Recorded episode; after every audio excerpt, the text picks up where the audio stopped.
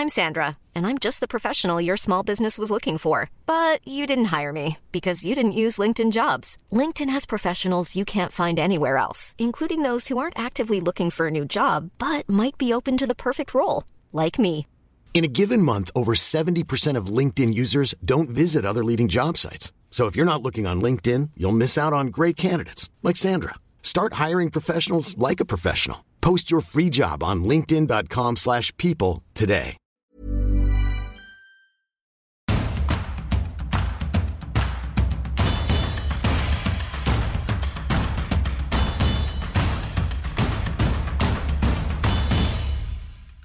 Bonjour à toutes et à tous et bienvenue dans Tour d'Europe, votre podcast dédié à l'actualité du football européen. Je suis Julien Pereira, journaliste à Eurosport et ce lundi, on a encore beaucoup de bons sujets à décortiquer, à commencer évidemment par le choc qui a opposé l'OM au Paris Saint-Germain, victoire 3-0 du club de la capitale.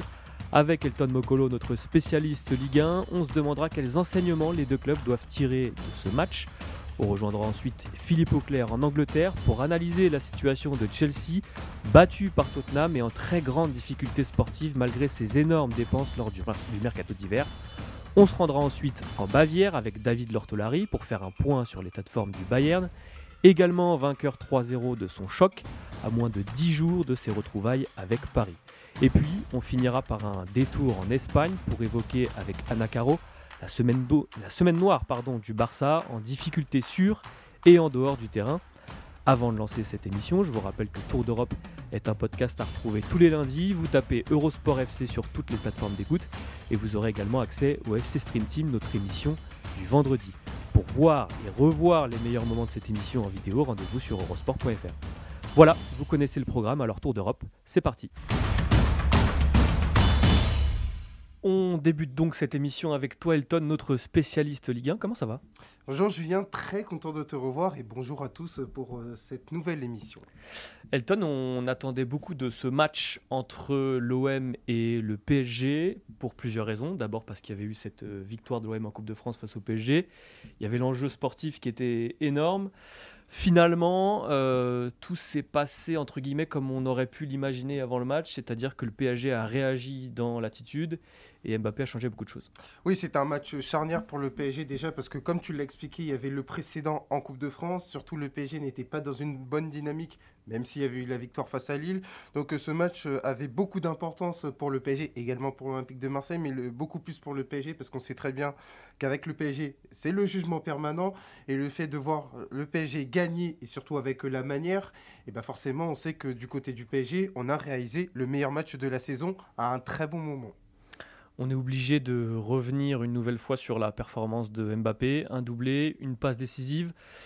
Finalement, il a euh, re, re, reconfirmé ce qu'on savait déjà et ce qu'on avait vu lors de son entrée face au Bayern, c'est qu'avec lui, il y a un côté inéluctable et il y a une espèce d'influence euh, sur tout le monde, sur tous les joueurs, sur les défenses adverses. C'est toujours comme ça avec. J'aime beaucoup ce côté inéluctable, Julien, parce que ça va faire référence à ce que disait Ancelotti euh, par rapport à son idole Cristiano Ronaldo. Quand on a Kylian Mbappé du côté du PSG, on démarre avec un but. Là, pour le coup, il y en a eu deux. Ouais. Et donc, par rapport à ça, qu'on a vu qu'à la différence des derniers matchs où Kylian Mbappé n'était pas présent, comme euh, face à Marseille à l'occasion du match en Coupe de France, là, ça change radicalement la donne parce que tu sais qu'avec Kylian Mbappé, il intimide autant les adversaires qui donnent de la confiance à ses coéquipiers. Et Kylian Mbappé a fait une performance de premier choix et Kylian Mbappé a surtout égalé Dinson Cavani.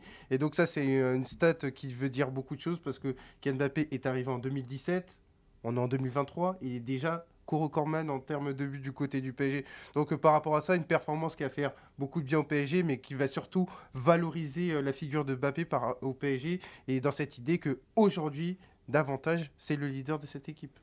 Il y a autre chose qui est très important dans cette victoire du PSG face à l'OM, c'est ce retour à un système à 3 derrière.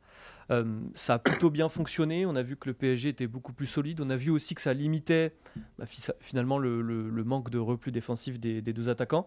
Est-ce que ce match-là, selon toi, doit semer une petite graine dans l'esprit de Christophe Galtier et doit le convaincre de rester avec ce système, de garder ce système jusqu'au Bayern et peut-être même à plus long terme? C'est plus ou moins ce qu'a dit Christophe Galtier en conférence de presse en expliquant que maintenant on va pas changer pour changer. Et donc euh, par rapport à ça, il faut de la continuité avec euh, ce système parce que déjà ce système était pertinent parce que tu avais une égalité numérique par rapport à ce que proposait l'Olympique de Marseille. Ensuite, par rapport à la défense, ça fait le retour de Kipembe, bon avant malheureusement qui se blesse et tu as eu l'incorporation de Daniel Pereira, donc euh, ça te donnait une assise défensive de plus grande qualité. Ça permettait notamment de faire en sorte que Sergio Ramos ait moins de distance à couvrir, qu'il soit dans un rôle de libéraux et donc c'était beaucoup plus pertinent pour lui. Ensuite, notamment sur les pistons, et c'est ce que j'ai beaucoup apprécié, ça t'a permis de mieux presser. On sait très bien que le PSG, dans sa capacité à presser l'adversaire ces dernières semaines, c'était compliqué. Et là, le fait, euh, le fait de voir Nuno Mendes et Mukele très agressifs, et eh ben forcément, l'Olympique de Marseille, qui est habitué à imposer son rapport de force, cette fois-ci, l'a subi. Dès la première minute de jeu, on a vu l'intention du PSG, vraiment aller chercher l'Olympique de Marseille et faire en sorte que le gain espace-temps soit en sa faveur. Et donc on a vu un PSG beaucoup plus conquérant, un PSG beaucoup plus agressif. Galtier l'avait expliqué aussi bien post-match Coupe de France et en avant-match vendredi, il fallait que le PSG gagne ses fameux duels, gagne ses seconds ballons. Et là, pour le coup, on a vu vraiment une performance qui allait dans cette direction. Ne pas oublier aussi l'apport des trois milieux. Verratti dans sa capacité à rapidement sortir le ballon. Et là, en ce sens, ça m'a rappelé euh, le PSG, le PSG version Pochettino qui était capable de rapidement sortir le ballon. Et euh, Vitinha, Fabien Ruiz qui ont été vraiment très importants dans leur capacité à gagner ces duels au milieu de terrain. Pour moi, si tu veux, Julien, l'action qui illustre ça, c'est le troisième but. C'est le troisième but parce que ça démarre de Vitinha qui gagne le ballon euh, sous pression, qui permet notamment de trouver un rôle avec Sergio Ramos.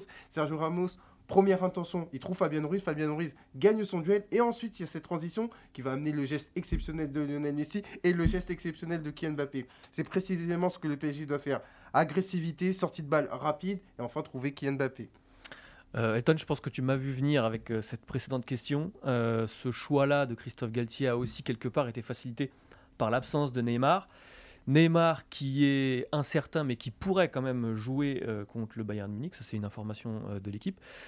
Il y a toujours un espoir. Euh, est-ce que malgré tout, même si Neymar revient, même s'il revient en forme à plus long terme, est-ce que Christophe Galtier doit conserver à la fois ce schéma-là, mais aussi ces 11 joueurs-là, parce qu'on sait que intégrer Neymar dans un système comme dans ce système-là, c'est beaucoup plus compliqué. Aujourd'hui, Julien, ce n'est pas par rapport à Neymar, mais les faits sont têtus dans un PSG qui a besoin d'équilibre, c'est quand même mieux d'avoir seulement deux stars. Je veux dire par là que Vitinha, Fabien Ruiz euh, sont des joueurs qui n'ont pas vocation justement à avoir le statut de Neymar de manière très logique. Donc par rapport à ça, ils vont avoir une tâche, des tâches beaucoup plus ingrates.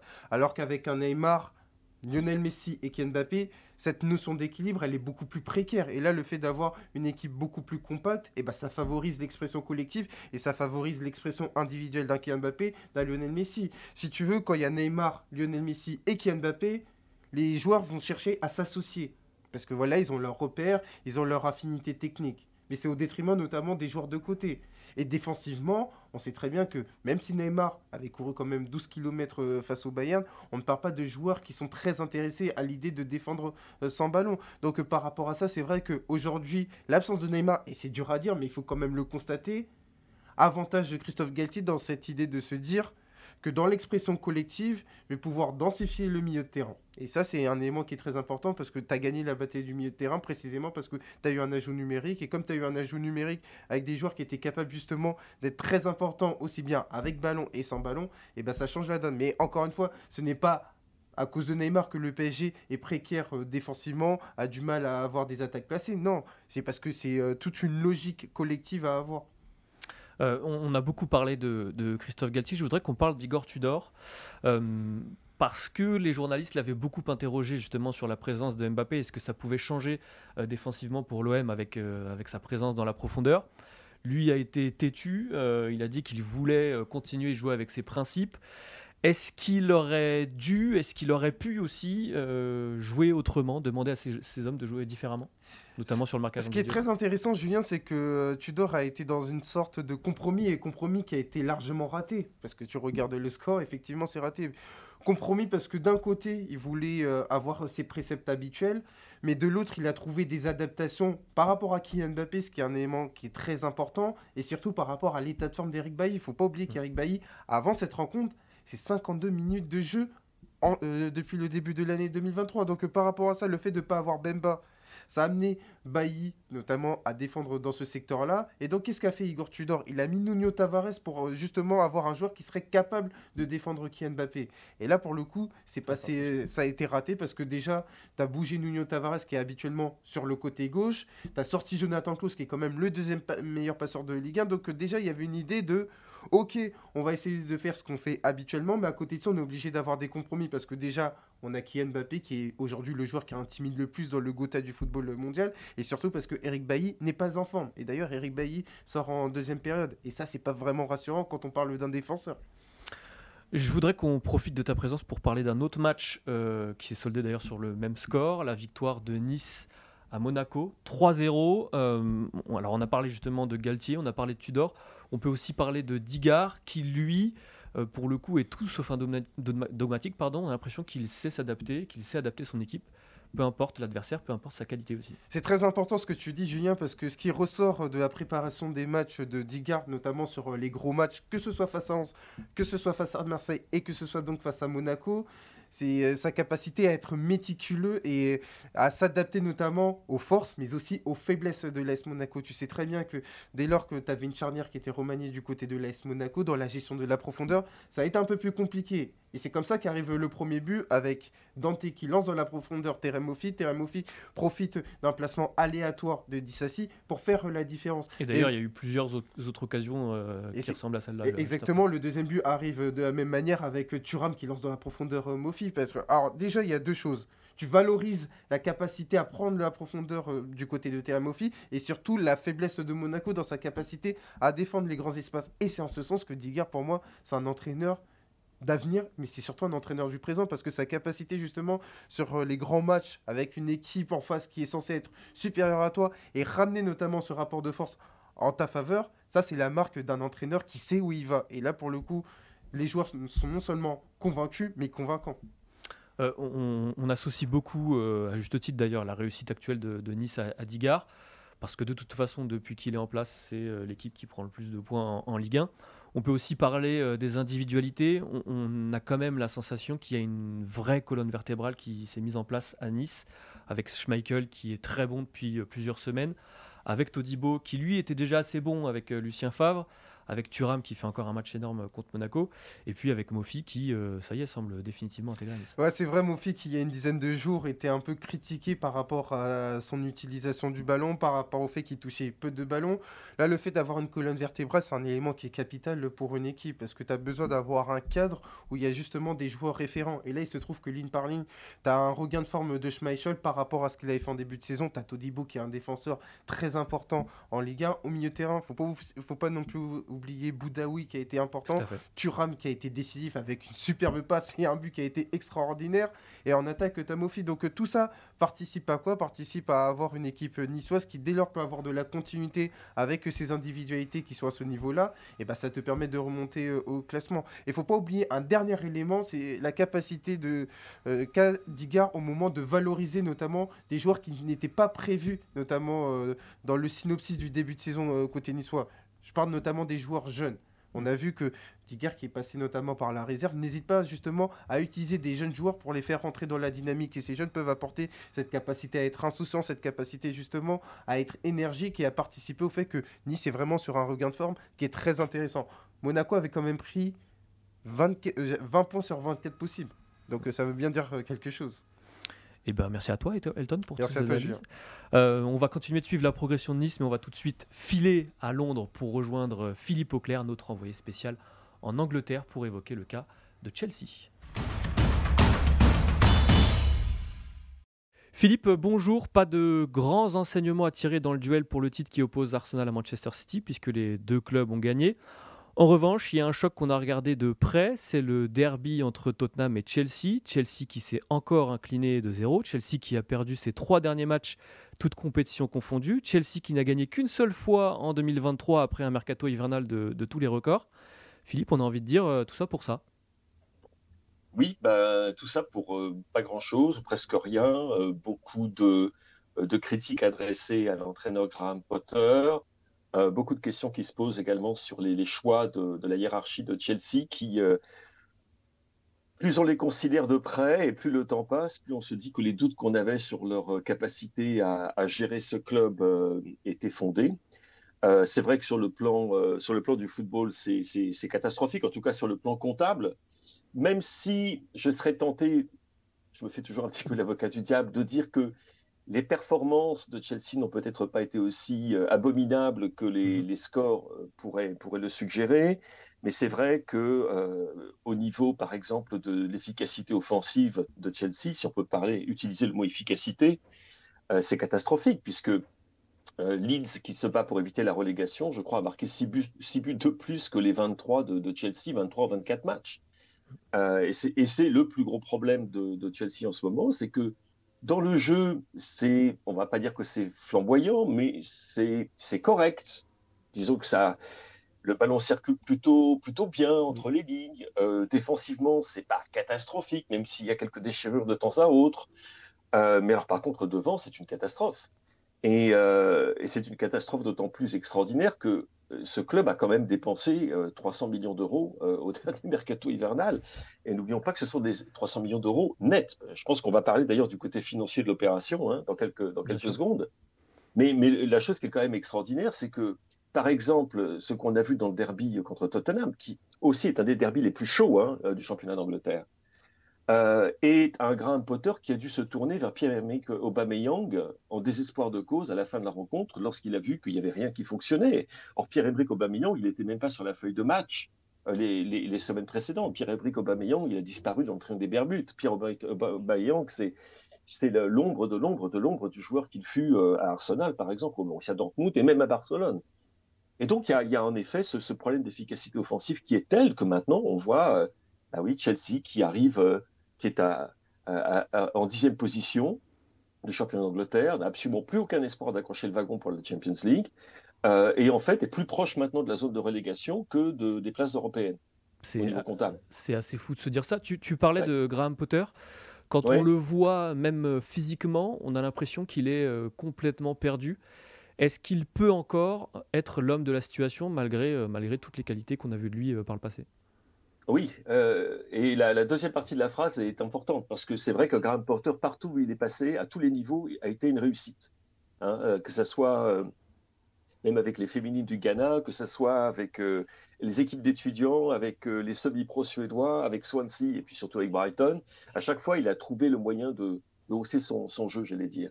Et s'il paraît perdu aujourd'hui, bon, certainement c'est en partie à cause justement du choc que lui-même ressent émotionnellement, c'est peut-être également une conséquence psychologique des, euh, des menaces qu'il a reçues, parce que c'est quelque chose qu'il ne faut pas passer sous silence, c'est que même si le football n'est que le football, il y a des supporters de Chelsea qui ont trouvé le moyen de, oui, de proférer des menaces à son encontre et à, l'encontre de sa famille. c'est absolument effarant. C'est, enfin bon, que dire Que l'on ait déjà dit 100 fois et que l'on redira, hélas. Euh, et, en effet, il peut passer un petit peu en ce moment pour le lapin qui est pris dans les, les lumières de la voiture. Donc c'est vrai, il y a un peu ça. Mais si il est dans cette situation, c'est aussi parce que c'est pas la situation qu'il a demandé, c'est parce qu'il se retrouve avec un effectif pléthorique mhm. et que je voudrais bien savoir comment quelque entraîneur que ce soit pourrait gérer ça. C'est hallucinant. On regardait, on en parlait d'ailleurs hein, euh, tous les deux avant le, le, match contre, contre Tottenham, on regardait le, euh, le, banc de Chelsea, on se disait mais comment est-ce qu'on peut... C'est incroyable, euh, Wesley Fofana, Badi Achille, Modric. Mason, Modric, Modric, avec qui, euh, qui a été, il y avait le, on se souvient du bras de fer qui a eu lieu avec, euh, avec Arsenal. Euh, Arsenal qui au passage est, allé vers Léandro Trossard et ça leur a pas trop mal réussi, hein, et ça leur a coûté le cinquième. Hein pendant ce temps-là, au passage Jorginho, aujourd'hui peut-être que Graham Potter en voudrait bien, le Jorginho qu'on voit à, Arsenal en tout cas. Pas celui qu'on avait vu avec Tourelle et celui qu'on avait vu avec Potter. Et il se retrouve avec un, un squad qui est tellement gonflé, enflé, que euh, j'ai l'impression qu'il ne sait plus véritablement vers qui se tourner parce que les, profils des joueurs qu'il a sont des profils totalement non complémentaires. Moi, ça me rappelle beaucoup, tu vois, ce qui s'est passé euh, à Manchester United quand Manchester United empilait les joueurs les uns après les autres avant que Manchester United décide bon, ça suffit comme ça, on va se débarrasser du bois mort, on met en place Eric Ten Hag, on lui fait confiance. C'est un petit peu les turbulences au départ, mais ensuite il y a quelque chose qui se met en place parce qu'on a une équipe qui ressemble à son entraîneur et son manager est capable de lui donner une personnalité. Il va falloir qu'on m'explique ce qu'il y a de commun entre des attaquants comme Kai Havertz ou Raheem Sterling ou Ikam Ziyech ou Christian Pulisic. Non, c'est dingue. Hmm.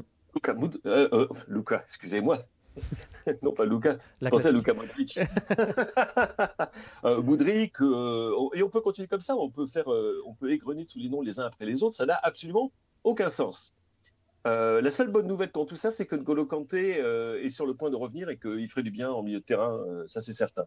Et donc, je, crois je me demande si Potter lui-même, son, défaut, entre guillemets, c'est justement d'être face à cette situation et se dire, bon, je dois essayer d'être fair play avec mes joueurs. J'ai un groupe de 35 à 40 professionnels, c'est extraordinaire. D'habitude, dans les clubs, quand on double les postes, on se dit qu'on a de la chance. À Chelsea, on les triple, on les quadruple. et, et, et donc, il doit faire des choix. Et, de match en match, ces choix ne fonctionnent pas véritablement. Donc, il change à nouveau. Et il se retrouve donc face, euh, c'est un petit peu, je ne sais pas, c'est euh, c'est quelqu'un qui tout d'un coup, euh, à, qui on, dit de remplir une mission qui pourrait être remplie avec des, outils simples, et on, le fait venir dans la plus grosse quincaillerie du monde en lui disant bah, tu peux prendre ce que tu veux. Et bonne chance. Oui, non, mais et en plus de ça, ce qui est extraordinaire, c'est que le recrutement de Chelsea, qu'est-ce qu'on a recruté? On a recruté des défenseurs, des milieux de terrain, euh, des animateurs du jeu, on va dire ça comme ça, hein, des ailiers, des pistons. Mais on n'a pas recruté un... et pas d'avant-centre. et pas d'avant-centre. Alors que c'est le club qui a laissé partir Romelu Lukaku, ne l'oublions pas, qui est toujours ce contrat avec Chelsea au passage. Hein. C'est vrai. C'est le club qui a, euh, pour comme avant-centre, euh, s'est tourné vers Pierre-Emerick Aubameyang qui mettait plus un pied devant l'autre c'est le club qui dépense 300 millions et pas capable d'identifier un avant-centre. Je dis bien un. Alors oui, il y a Nkunku, mais Nkunku, il va arriver à l'intersaison. Donc, euh, c'est hallucinant. Et ça, ces décisions, c'est pas Graham Potter qui les a prises. Ces décisions, ça a été pris par Todd Bowley et la nouvelle équipe qui a été mise en place. Et pour moi, c'est une conséquence, euh, voir d'ailleurs les deux ou trois chroniques que j'ai écrites sur le sujet sur Eurosport, sur notre site. Tout à fait. Euh, le fait que ils, se sont, ils ont complètement fait exploser la structure interne du club, c'est-à-dire qu'ils se sont séparés euh, de Marina Granovskaya, qui était la directrice sportive du club. Peter Cech est parti aussi. En fait, toute l'équipe de recrutement et de négociation de, Chelsea est partie. Ce qui se comprenait un petit peu quand même au niveau de, euh, de la, prise de contrôle du club de Roman Abramovich. Euh, autre sujet dont on devrait parler. et, donc, il y a eu un vide qui s'est mis en place. Et au lieu on aurait pensé que, préparant leur prise de contrôle, euh, Todd Boehly et, Clear Lake se seraient dit bon, ben, on va avoir déjà une équipe en place, on sait qui on va mettre en place. Ils ne savaient pas. Ils n'avaient personne. Ils n'avaient personne. Et donc, on a eu la situation Thomas Tuchel, tu te souviens sans doute, était en position de directeur sportif adjoint. Il s'en était d'ailleurs euh, plein en public. Il avait dit Je suis désolé, c'est pas mon job. Moi, je, me concentre sur l'aspect euh, coaching et tout ça. Là, euh, vous me faites intervenir comme directeur sportif. Bon, je le fais parce qu'il faut bien le faire. Et du coup, ça a déséquilibré le club, déséquilibré l'équipe, déséquilibré un manager qui avait gagné la Ligue des Champions, un grand manager, qui du coup a été euh, limogé parce que tout simplement le courant ne passait plus, et que, et que c'est Tourelle hein, aussi, comme il avait fait à Dortmund. Tourelle, si les choses se passent mal, il se casse. Et on fait venir un, un entraîneur qui est un excellent manager, un excellent coach, dont le plus gros problème lorsqu'il était à Brighton, dont l'équipe était un modèle de jeu pour le reste de la première ligue, j'exagère à peine quand je dis ça, c'est qu'il n'avait pas de véritable avant-centre. Et donc il devait se reposer sur Neil Mopé, qui n'est pas. Euh, bon, Neil Mopé, c'est pas Erling Haaland, hein, malgré toutes ses qualités. Et là, il se retrouve exactement dans la même situation. Il a un groupe qui fait jouer plutôt pas trop mal. C'est pas, c'est encore une fois, c'est pas emballant, mais c'est vrai qu'il y a du doute. Mais techniquement, c'est propre. Et, et, d'ailleurs, euh, euh, les amateurs de XG, de XG, je ne sais pas comment on dit en français, euh, regardez un petit peu ce qui se passe au niveau des stats pour Chelsea depuis le début de l'année. Vous verrez que Chelsea, en fait, au niveau des expected goals, est en fait dans le top 4, top 5 en Angleterre. Par contre, il n'y a personne pour les conclure ces occasions. Et donc, si jamais ils se séparaient de, de Graham Potter maintenant, ce qui est tout à fait possible, euh, d'abord, il faudrait savoir qui vont prendre à la place. Mauricio Pochettino euh, Je ne sais pas. Euh, et, la, personne se retrouverait avec exactement le même problème, c'est-à-dire essayer de faire gagner une équipe qui vient de perdre Thiago Silva au passage, de faire gagner une équipe qui n'a pas d'avant-centre et dont le principal problème est de ne pas marquer de but. Ah bah bonne chance. Il va falloir montrer beaucoup d'imagination. C'est quand même assez extraordinaire. Donc, du coup, tu m'excuses, je, je pourrais parler des heures sur le sujet, mais je veux bien que Graham Potter soit en partie responsable de ce qui se passe, et c'est bien évidemment qu'il est en partie responsable de ce qui se passe. La façon dont il n'arrête pas de changer son équipe indique quand même un certain nombre de direction, un certain nombre de direction, euh, et plus que de l'hésitation, on va dire, dans la façon de, gérer son groupe. Euh, et c'est du gâchis.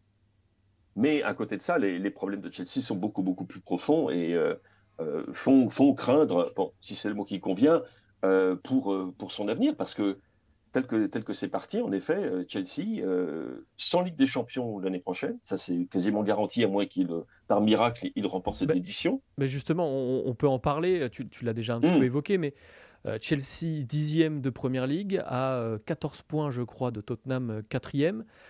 Mmh. On, on, en vient quand même à se poser la question, même si on imagine bien que les propriétaires de Chelsea n'ont pas trop de problèmes sur le plan financier, mais est-ce que avec ce mercato hivernal et malgré euh, ces contrats très très longue durée, Chelsea a suffisamment de marge euh, avec cette bidouille financière pour, euh, mm. pour ne pas se mettre en danger vis-à-vis de la Première Ligue et vis-à-vis de l'UFA également?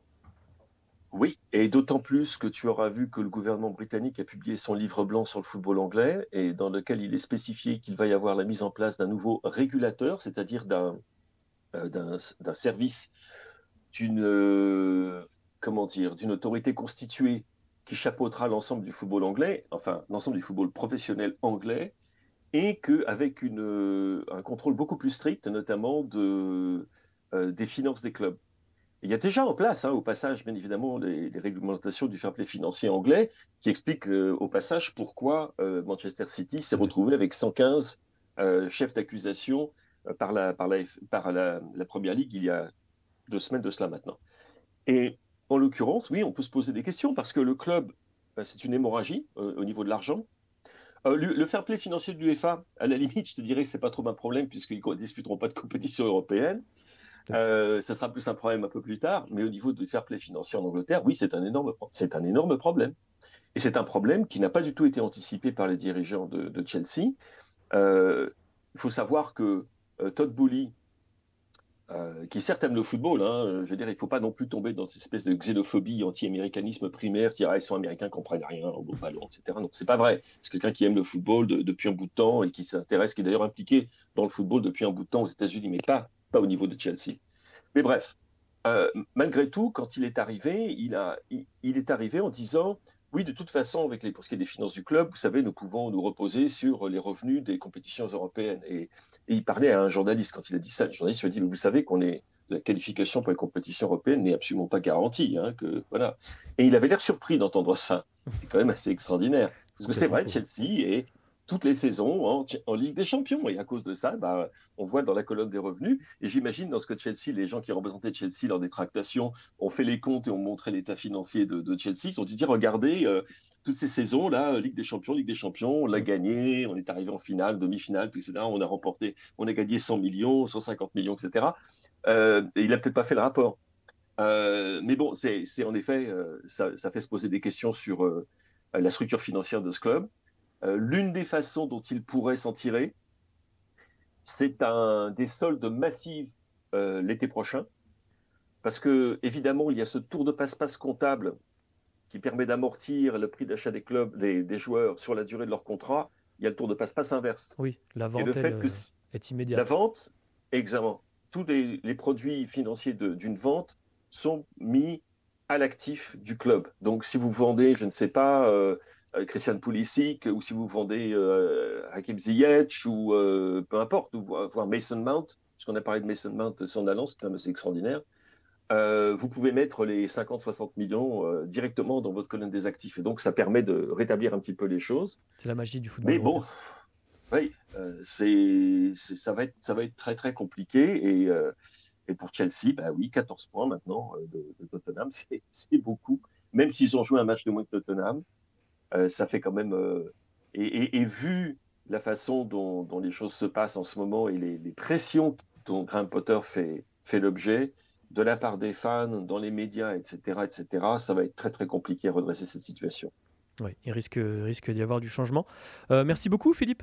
On te souhaite Oui, oui mais écoute, juste une chose à ajouter. N'oublions pas quand même que Todd Bully et, Clear Lake qui sont quand même les principaux responsables de cet état de fait, sont également ceux qui s'intéressent de très près au Racing Club de Strasbourg. Je souhaite très bonne chance à tous mes amis alsaciens c'est effectivement pas très rassurant pour le club strasbourgeois. Merci Philippe, on te souhaite une très bonne semaine. On te retrouve évidemment à l'écrit sur eurosport.fr ici même la semaine prochaine dans Tour d'Europe. Merci à toi. On te, nous, on file en Allemagne pour parler d'un géant qui va bien, le Bayern Munich, avec David Lortolari. David, bonjour, j'espère que tout va aussi bien pour toi que pour euh, le Bayern Munich, euh, parce qu'on va pas se mentir, on n'avait pas été franchement emballé par la prestation du Bayern euh, face au PSG en huitième de finale de Ligue des Champions, même s'il y avait eu une victoire au bout. On a aussi vu que ça s'était mal passé dans la foulée face à Mönchengladbach. Et puis là, il y a cette victoire éclatante, importantissime aussi dans, dans la course au titre. Euh, dis-nous comme tu le sens, est-ce que ce Bayern fait de nouveau euh, peur?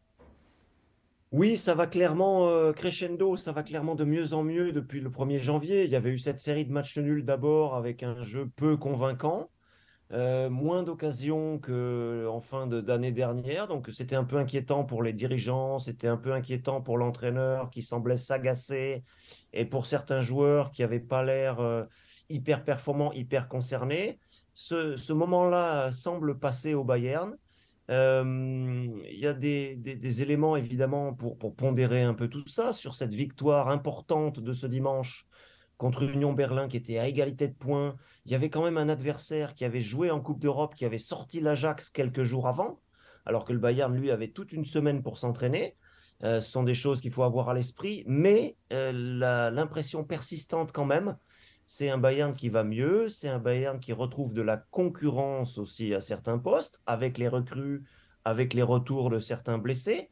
On peut citer Mazraoui qui va revenir aussi euh, parmi, parmi d'autres exemples. Et puis l'intégration aussi euh, de mieux en mieux de, des éléments euh, qui, pèsent lourd dans cette équipe. On va citer très vite un exemple. Mathis de Ligt en défense centrale, le néerlandais, euh, qui s'intègre de mieux en mieux, non seulement sur le plan du jeu, mais ça, il avait été assez performant d'emblée, mais aussi sur le plan de la culture, sur le plan de l'intégration humaine. Et il commence à parler allemand, euh, Mathis Delirte, et ça peut paraître anecdotique, mais ce sont des choses qui, voilà, qui participent un peu à, à l'harmonie générale. Et on a l'impression que cette victoire contre Union Berlin, qui était quand même très importante pour rester en haut du classement, le Bayern, c'est la référence, donc ça doit être en haut. Euh, a fait beaucoup de bien euh, et, elle a été effectivement sur le terrain aussi convaincante. Sur un plan euh, beaucoup plus technique, tactique, il y a aussi eu un retour au, 4-2-3-1 qui a priori a très bien fonctionné. Est-ce qu'on peut imaginer que ce schéma-là soit aussi celui du Bayern pour le huitième de finale retour face au PSG oui, euh, alors reste à savoir avec quel joueur, euh, puisqu'il y a eu un petit débat sur le fait que la petite surprise du, coup d'envoi contre Union Berlin, c'était qu'on a, on a démarré à droite sur cette défense à 4 avec euh, le croate Stanisic. Donc les gens sont un peu étonnés, tiens, pourquoi c'est pas en Cancelo? Et ça, ça a été justifié en disant que on, avait besoin d'un système un peu plus défensif. Avec, quatre, avec quatre défenseurs, c'est euh, on a besoin de peut-être un peu plus de stabilité que si on joue à 3 plus 2 joueurs euh, avancés, Cancelo à droite, Alfonso Davis à gauche. C'est un système un peu plus un peu plus sécurisé et voilà, ça a été justifié un peu comme ça. Donc oui, on peut imaginer cette défense à 4. Pavard de Lirt dans l'axe, ça marche très bien. C'est pour moi aussi convaincant quasiment que Upamecano de Lirt. Donc ça, je pense que Nagelsmann va probablement s'appuyer sur, euh, sur cette certitude-là. Et puis, euh, bah, ça permet aussi d'avoir l'assise habituelle. Et c'est le système, rappelons-le quand même aussi, qui a permis au Bayern de gagner ces Ligues des Champions récentes. C'était le cas avec Jupp c'était le cas avec Ottmar Hitzfeld, ça a été le cas avec Hansi Flick. Et je pense que Nagelsmann aime bien aussi revenir à cette culture-là euh, très bavaroise. Ça ne veut pas dire que le système à 3 est abandonné. Mais en tout cas, là, ça a fonctionné et il peut s'appuyer sur ces certitudes-là. Euh, tu me parlais d'avoir un petit peu plus de sécurité. Est-ce qu'il ne faut pas justement y voir là une préparation, une espèce d'arme anti-Mbappé?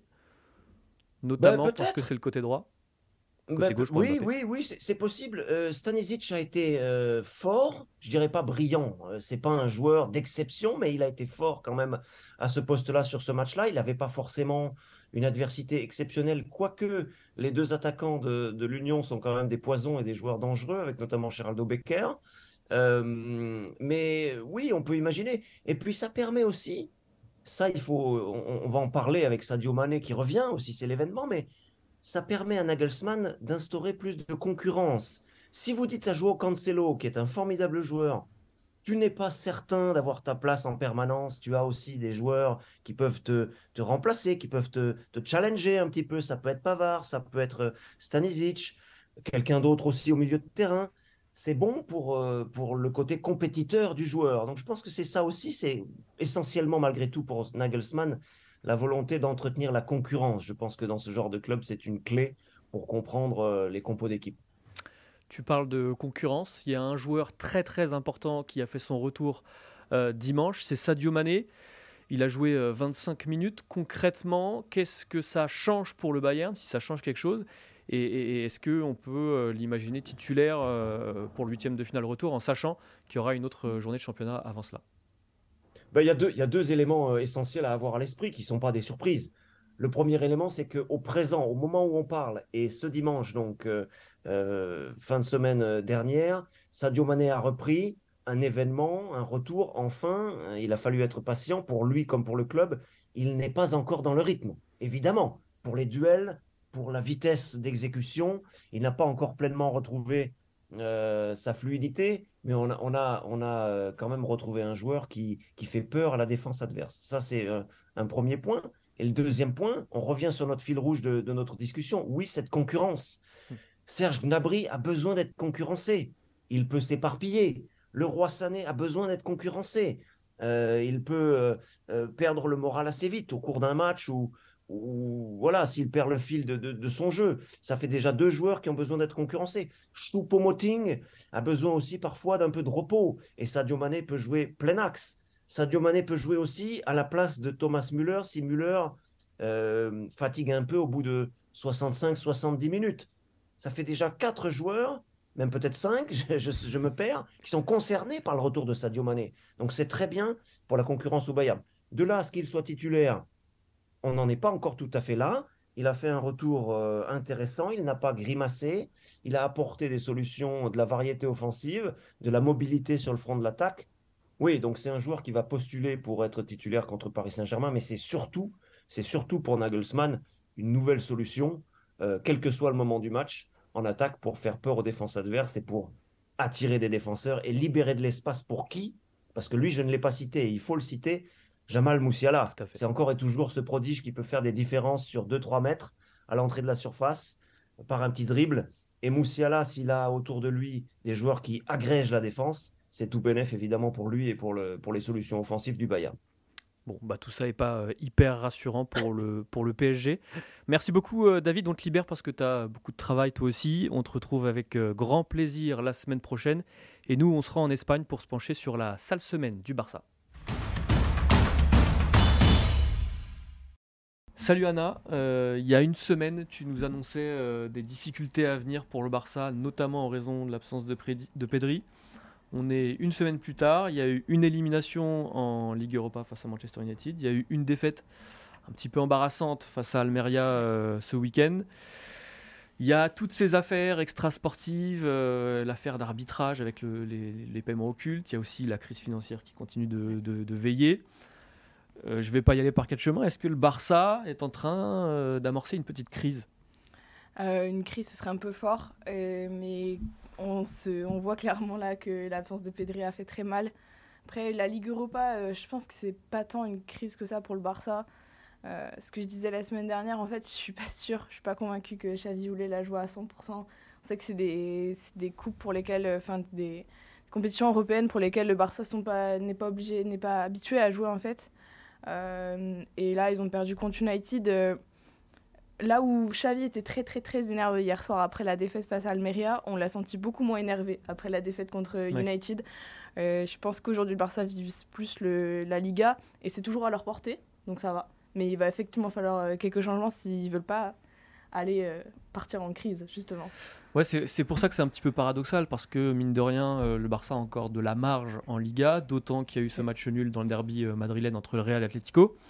Euh, effectivement, Xavi hier qualifie la défaite de euh, pire défaite de la saison, pire match de la saison. Euh, il y a quand même un classico qui arrive en Coupe du Roi en milieu de semaine. Est-ce que ce match-là peut avoir malgré tout une importance sur la suite de la saison et sur cette course au titre en, championnat, selon toi? Une importance sur la saison, oui, dans la mesure en fait où on sent le Barça fébrile là mentalement en fait. Euh, parce qu'on a vu hier face à Almeria, euh, même Lewandowski n'y arrivait pas. Euh, on avait très très peu de joueurs qui, entre guillemets, sonnaient la révolte. Et en fait, ça rappelle énormément ce qu'on avait vécu la saison passée, justement à l'absence de Pedri, où il n'y avait personne pour amener du mouvement au milieu, pour tenter des choses finalement. D'ailleurs, bah, la seule frappe cadrée du match vient d'un gamin de 18 ans qui s'appelle André Alarcon, qui a tenté sa chance en tout bout de match euh, parce que voilà, il n'y avait plus rien à perdre. Mais sauf qu'on a l'impression justement qu'il n'y avait que lui, entre guillemets, qui avait euh, cette sensation de n'avoir rien à perdre. Euh, il y en a quelques-uns, comme Frankie de Jong par exemple, qui ont eux aussi tenté, mais c'était très marginal. Et je pense que si le Barça perd contre le Real Madrid en Copa, ça va plus faire du mal dans la tête qu'ailleurs. Et, même si Xavi a essayé de résoudre ce problème, parce que c'était un problème récurrent euh, avant qu'il arrive, euh, bah, il y a encore des failles. Et euh, comme on voit parfois le, PSG se faire attraper par ses démons, bah, on a l'impression qu'il y a un peu toujours cette épée Damoclès qui est au-dessus de la tête du Barça, et que ça peut revenir à tout moment, en fait, ce, spleen un peu que traînait le Barça ces, ces dernières années. Donc, on, tu le disais, il y, y, a quand même une vraie importance sur ce match-là. On ne peut pas imaginer que Xavi se serve de cette double confrontation, parce qu'on rappelle que c'est un match aller-retour en Coupe du Roi, pour faire des tests, essayer de trouver des solutions, notamment sur le plan de la créativité. Euh, le Barça va être obligé de jouer ce coup-là à fond. Euh, faire des tests, euh, bah oui, mais en fait il est fait trop tard parce que si on voit hier le milieu de terrain, il n'y avait quasiment aucune créativité. Kessie qui a été très mauvais, on va dire, et le seul qui amenait un petit peu de créativité du coup et de percussion, c'était Frankie de Jong, mais sauf que peut pas jouer seul euh, à ce, dans ce rôle-là. Et en fait, le vrai problème de ce Barça-là aujourd'hui, c'est qu'ils n'ont pas anticipé une potentielle blessure de Pedri, alors qu'on avait vu l'année dernière combien ça a fait mal au Barça. Ils avaient euh, ils avaient, sur euh, les 8 matchs d'absence de Pedri euh, la saison passée, il y en a 4 qui n'ont pas été gagnés par le Barça. Il y avait 3 défaites, une, un match nul. Euh, le Barça a recruté Pablo Torre l'été dernier. C'est un jeune qu'on disait avoir les mêmes qualités que Pedri. pour l'avoir vu jouer, il, est un peu, il a un peu moins de gris-gris que Pedri, mais il a quand même cette qualité de projection, cette créativité, et il est surtout très bon sur coup de pied arrêté, ce qui peut être quand même utile quand on est pas trop sûr de ses forces. Et en fait, euh, Xavi a beaucoup trop tardé à le lancer. Et hier soir, il est rentré une fois qu'il a vu que c'était trop compliqué en fait pour son milieu de terrain et pour Kessier notamment. Euh, sauf que c'était un peu trop tard en fait. Euh, il aurait dû le lancer bien avant. Il a eu bien d'autres occasions de le lancer. là, Pablo Torre jouait son premier match de Liga depuis le mois d'octobre. Donc c'est vraiment une perte de temps pour le Barça et aujourd'hui, un jeune de 19 ans comme lui euh, va pas pouvoir forcément se mettre directement au niveau de ce que demande le Barça. Euh, tout le monde n'est pas Gavi hein, euh, et ça va coûter très cher, je pense, au Barça ces prochaines semaines et notamment dans ce cadre où on va enchaîner les, les classicos. Ouais, il y a le classico du championnat, donc le 19 mars prochain. On n'est pas certain que Pedri soit de retour pour ce match-là, même si a priori c'est l'objectif. Il euh, y a un joueur qui souffre beaucoup de l'absence de Pedri, c'est Lewandowski, qui, encore une fois, dimanche, et qui, depuis plusieurs semaines, depuis l'absence de Pedri justement, bah, semble un petit peu essolé, esselé pardon, et en difficulté. Oui, alors en fait, euh, j'ai l'impression qu'il a beaucoup de mal à trouver sa place, euh, Lewandowski, dans ce, dans ce rôle-là, dans ce cadre-là. Parce qu'avant, il avait beaucoup euh, Gavi, Pedri, qui alternaient pour faire les, pour faire les trajets, en fait, enfin les liaisons entre milieu et attaque, qui amenaient beaucoup de percussions, ce qui crée de l'espace derrière pour Lewandowski. Et dans ce rôle en 4-3-3, avec Ferran Torres, qui est souvent assez excentré et qui lui-même a aussi du mal à trouver sa place. Et, euh, bah, un Rafinha qui honnêtement n'est pas très bon en ce moment. L'absence de Ousmane Dembélé aussi quand même parce qu'il avait commencé à bien combiner avec lui, à lui euh, donner les espaces sur lesquels il fallait qu'il envoie des, des ballons. Euh, hier, il y a eu un record de passes latérales et de centres pour le Barça. Et pour le, pour le coup, ça n'a rien donné pour Lewandowski. En fait, Lewandowski, on sent une certaine frustration du fait qu'il n'ait pas forcément de ballon dans les bons endroits. Euh, donc, il va aller chercher lui-même, il descend, et ce qui fait qu'il y a beaucoup moins de danger dans la, dans la surface adverse. Et puis, à l'inverse, quand, euh, quand Xavi lui demande de rester justement dans cette surface, ben, il est tout le temps pris à deux par la, par la défense adverse qui est assez logique. Euh, sauf que euh, on il n'y a plus euh, donc les déplacements de Gavi, Pedri pour permettre à, Lewandowski d'être trouvé dans ces petits espaces de la surface. Et le problème, c'est qu'il va vraiment falloir que Xavi trouve une solution parce que Lewandowski, en début de saison, ça a été très très souvent un sauveur pour gratter des points en, en Liga notamment. Et si aujourd'hui on n'a pas un Lewandowski en forme du côté du Barça, euh, ça va être très très gênant dans la mesure où on n'a plus Ousmane Dembélé et euh, le, où, où le reste de, l'attaque ne tourne plus aussi bien et donc on a l'absence de Pedri. En fait, il faudrait que Lewandowski réussisse à euh, prendre un peu ce rôle de leader euh, offensif qu'avait pris, qu'avait pris Pedri depuis le début du mondial, justement parce que Lewandowski n'était plus au niveau et que et qu'il arrive à, mener cette équipe en étant à la réception de bons ballons parce que pour le coup, il a reçu beaucoup de mauvais ballons aussi contre Almeria. Anna, je vais finir par te poser une question qui est la question qu'on risque de se poser plusieurs fois dans, les semaines qui arrivent. Quand on voit euh, à quel point le Real est capable d'élever son niveau quand justement la pente s'élève, et qu'on voit le Barça qui est en grande difficulté sur le plan sportif, est-ce que finalement la Liga n'est pas beaucoup plus euh, serrée et même relancée avec, euh, ce qui s'est passé ces dernières semaines? euh, je suis pas certaine dans la mesure où on a vu que le Real avait beaucoup de difficultés en championnat quand même. Euh, là, on l'a vu. Il y a une vraie différence entre le Real euh, oui, européen. Clairement, et on l'a vu euh, lors du derby. C'était très moyen, honnêtement, la prestation de, des hommes d'Ancelotti. Ils sont sauvés à la fin par un but d'un jeune du centre de formation. mais sinon, notamment au milieu de terrain, là où le Barça a aussi beaucoup de problèmes en ce moment, l'absence de Pedri, on voit que sans un grand Modric, sans Chouameni par exemple, qui est en 6, on avait Kroos en 6 contre l'Atleti, ils ont le milieu de terrain, en tout cas en première période contre l'Atleti, n'a quasiment pas existé du côté du, du Real. Ils ont un problème aussi avec Benzema qui en Liga ne marque plus beaucoup. Donc en fait finalement les, les, deux équipes ont un peu les mêmes lacunes en ce moment, euh, si ce n'est que l'appui défensif de, du Real sont quand même plus stables que celui du Barça parce que le chiffre... Euh, comme quoi le Barça n'a pris que 8 buts en Liga est assez trompeur en fait. Ce qu'on a vu hier sur les transitions défensives, euh, c'est pas loin du catastrophique hein, parce que vraiment quand on voit Christensen et Rick Garcia, ils sont totalement dépassés. Euh, et Bousquet, qui n'arrive pas à faire la première couverture. Donc, euh, euh, ils ont juste cet, apport défensif pour eux, du côté du Real. Mais je pense que vu le, leur niveau, enfin la capacité à élever le niveau en Ligue des Champions, il y a quand même de fortes chances qu'ils fassent un all-in sur la Ligue des Champions et peut-être la Coupe du Roi, même si on sait que c'est une coupe qui, d'habitude, ils ne jouent pas forcément au maximum. Eh bien, merci beaucoup Anna. On te retrouvera de toute façon euh, très régulièrement pour euh, débriefer tous ces classicos qui arrivent euh, dans le mois de mars et le début du mois d'avril. C'est la fin de cette émission. Merci de nous avoir écoutés. On rappelle que vous nous retrouvez sur toutes les bonnes plateformes de podcast en tapant Eurosport FC. N'hésitez pas à nous noter, n'hésitez pas à venir commenter, notamment sur les réseaux sociaux.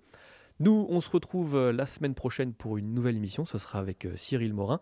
Et d'ici là, suivez bien le football européen.